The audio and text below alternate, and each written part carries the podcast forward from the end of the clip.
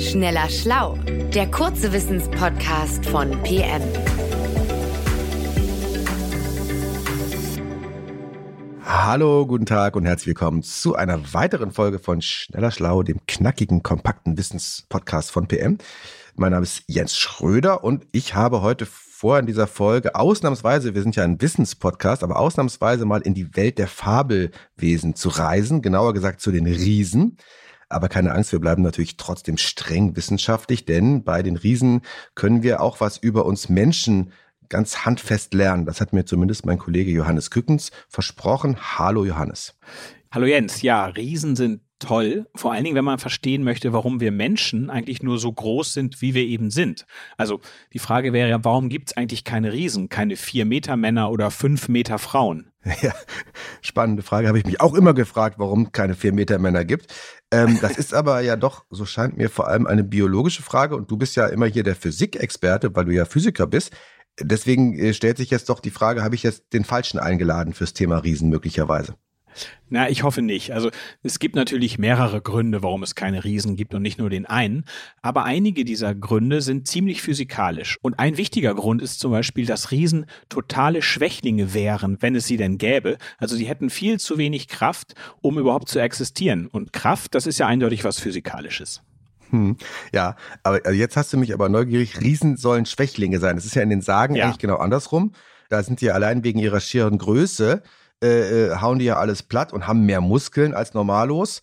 Und meistens halten sie auch noch sehr schwere Keulen in der Hand, von denen man auch nicht gehauen werden möchte. Ja, dabei könnte so ein realer Riese wahrscheinlich die Keule überhaupt nicht richtig anheben, weil er seine ganze Kraft schon braucht, um überhaupt den Arm einigermaßen ohne Keule hochzubekommen und überhaupt stabil zu stehen. Okay, jetzt möchte ich das aber nicht nur anekdotisch, sondern mit Physik. Warum sind Riesen oder wären Riesen schwach? Ja, pass auf. Also die Kraft in unseren Armen und Beinen, die werden ja von Muskeln erzeugt. Und Muskeln, das sind ziemlich komplexe Konstrukte. Also so ein Muskel, der besteht aus Bündeln von sogenannten Muskelfasern.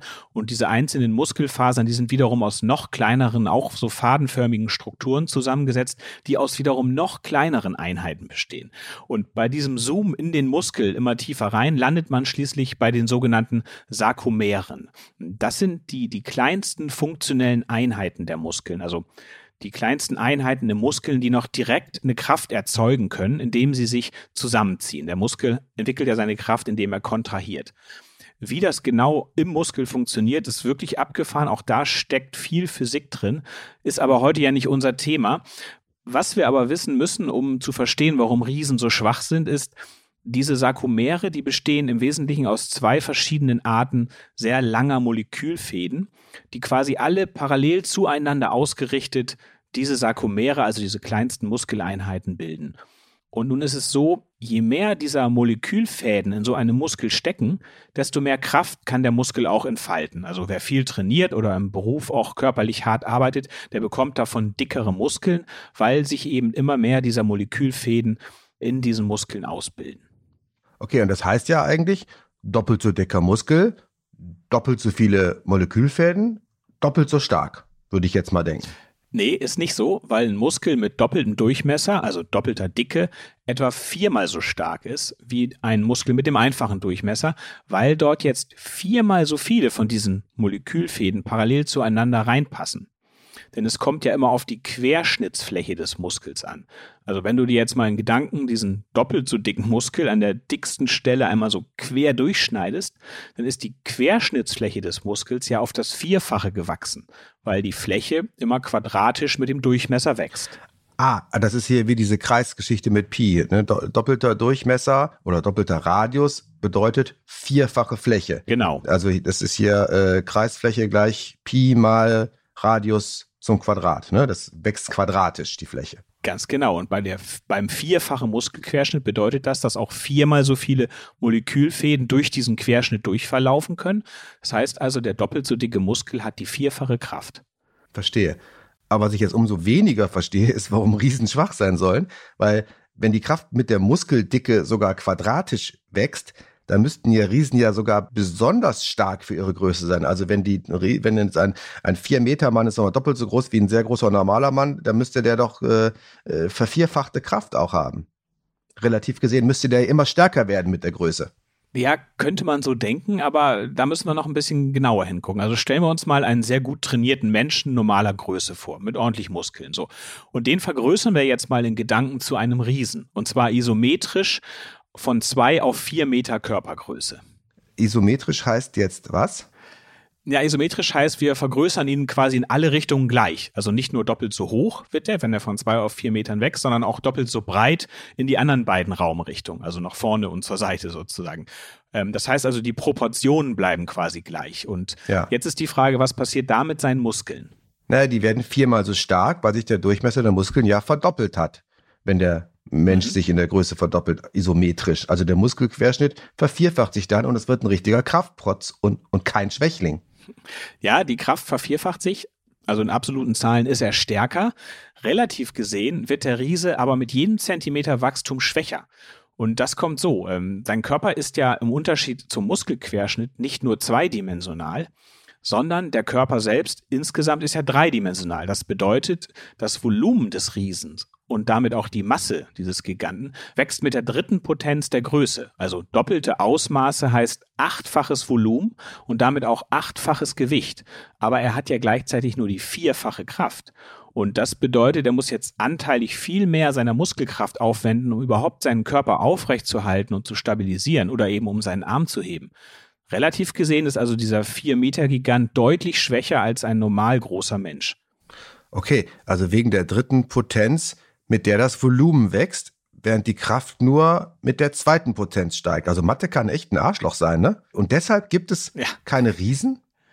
Na, das ist zumindest einer der Gründe, warum Menschen eigentlich nie größer werden als so um die 2,20 Meter, 2,30 Meter. Es gibt ja noch so wenige Menschen, die mal eine Rekordgröße von 2,50 Meter erreicht haben.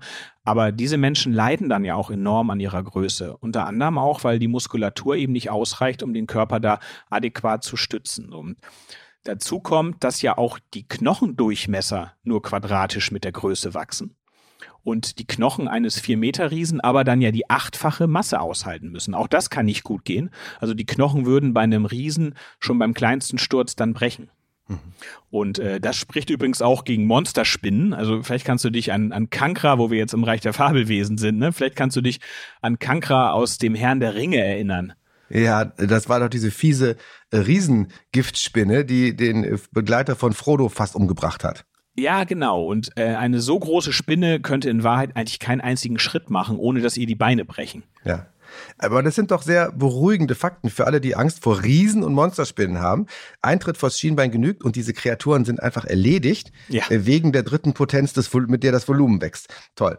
Also vielen Dank für diese Ausführungen über, über schwache Riesen, lieber Johannes. Vielleicht treffen wir uns bald wieder und springen dann mal in die Welt der Zwerge, denn die müssten ja dann, wenn ich das weiterdenke, was wir gerade gesprochen haben, äh, regelrechte Kraftprötze sein. Ja, das stimmt. Also auf Ameisengröße geschrumpft könntest du jetzt ganz grob geschätzt das hundertfache deines Körpergewichts stemmen.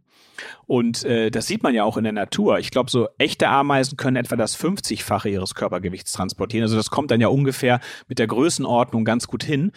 Allerdings wäre es so, würde man dich auf die Größe einer Ameise schrumpfen, würdest du fürchterlich frieren. Aber der Grund dafür ist eine andere physikalische Geschichte.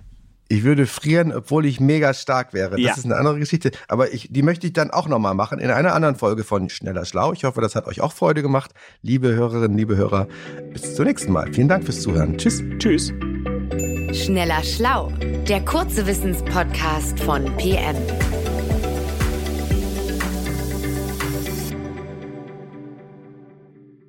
Dieser Podcast ist eine Produktion der Audio Alliance.